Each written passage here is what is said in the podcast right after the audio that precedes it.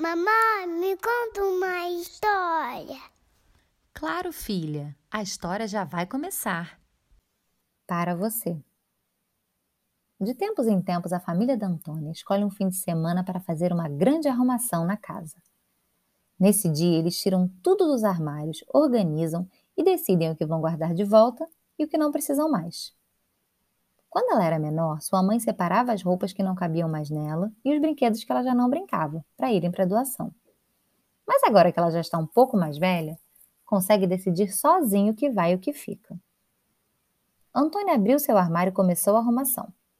Separou vestidos de festa, sapatos, casacos e até um chapéu que ela amava, mas que já não entrava mais na sua cabeça. Muito satisfeita, avisou para a mamãe que já tinha terminado a sua parte e que ia brincar. Mas quando sua mãe foi até seu quarto, reparou que a menina não tinha selecionado nenhum brinquedo para doação. Filha, além das roupas, podemos separar alguns brinquedos também. O que você acha? Ah, não, mamãe, eu não vou dar nenhum brinquedo.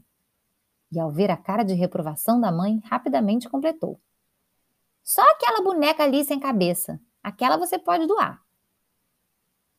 A mamãe caminhou até Antônia e se sentou no chão na sua frente. Ela então explicou que doar é diferente de jogar fora. Quando escolhemos algo para dar para outras pessoas, ela deve estar em bom estado para poder ser usada pelos outros.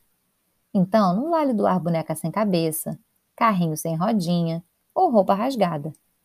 Devemos cuidar bem do que temos e, quando já não precisamos mais, passamos para a frente. Antônio ouviu atenta a explicação da sua mãe que pegou uma escadinha para alcançar a prateleira mais alta do armário de brinquedos, onde ficam os bichos de pelúcia. Filha, você não brinca mais com essa bonequinha aqui, não é? E esses bichinhos em formato de comida? Nem me lembro qual foi a última vez que você encostou neles. Mas são meus preferidos, mamãe. Pode me dar, eu quero brincar com eles agora. Tanto a Antônia quanto a mamãe sabiam que aqueles não eram os seus brinquedos preferidos mas que ela estava com dificuldade de desapegar deles, pois já tinham sido muito importantes para ela em algum momento da vida. Antônia, vamos fazer um combinado? Você não precisa doar todos eles. Eu entendo que às vezes é mesmo difícil fazer esse movimento. Mas o que você acha de ficar só com um deles para guardar de recordação e doar os outros? Tenho certeza de que alguma criança que não tem nenhum vai ficar super feliz em ganhá-los e vai brincar muito com eles. Antônia pensou um pouco e acabou concordando. Ela foi fazendo o mesmo com outras coleções, separando só um boneco para guardar como recordação e doando os demais. No final da tarde, ela havia enchido quatro caixas com brinquedos, roupas e acessórios e estava super orgulhosa. No dia seguinte, foi com sua família levar todas as doações e uma instituição de caridade perto de sua casa, onde encontrou com sua amiga Isabela, que estava fazendo a mesma coisa com seus pais.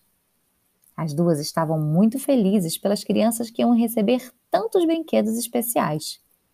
Afinal, quando fazemos doações, além das coisas em si, estamos dando também uma parte da nossa história.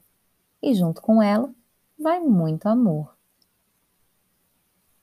Se você gostou, curte e compartilha.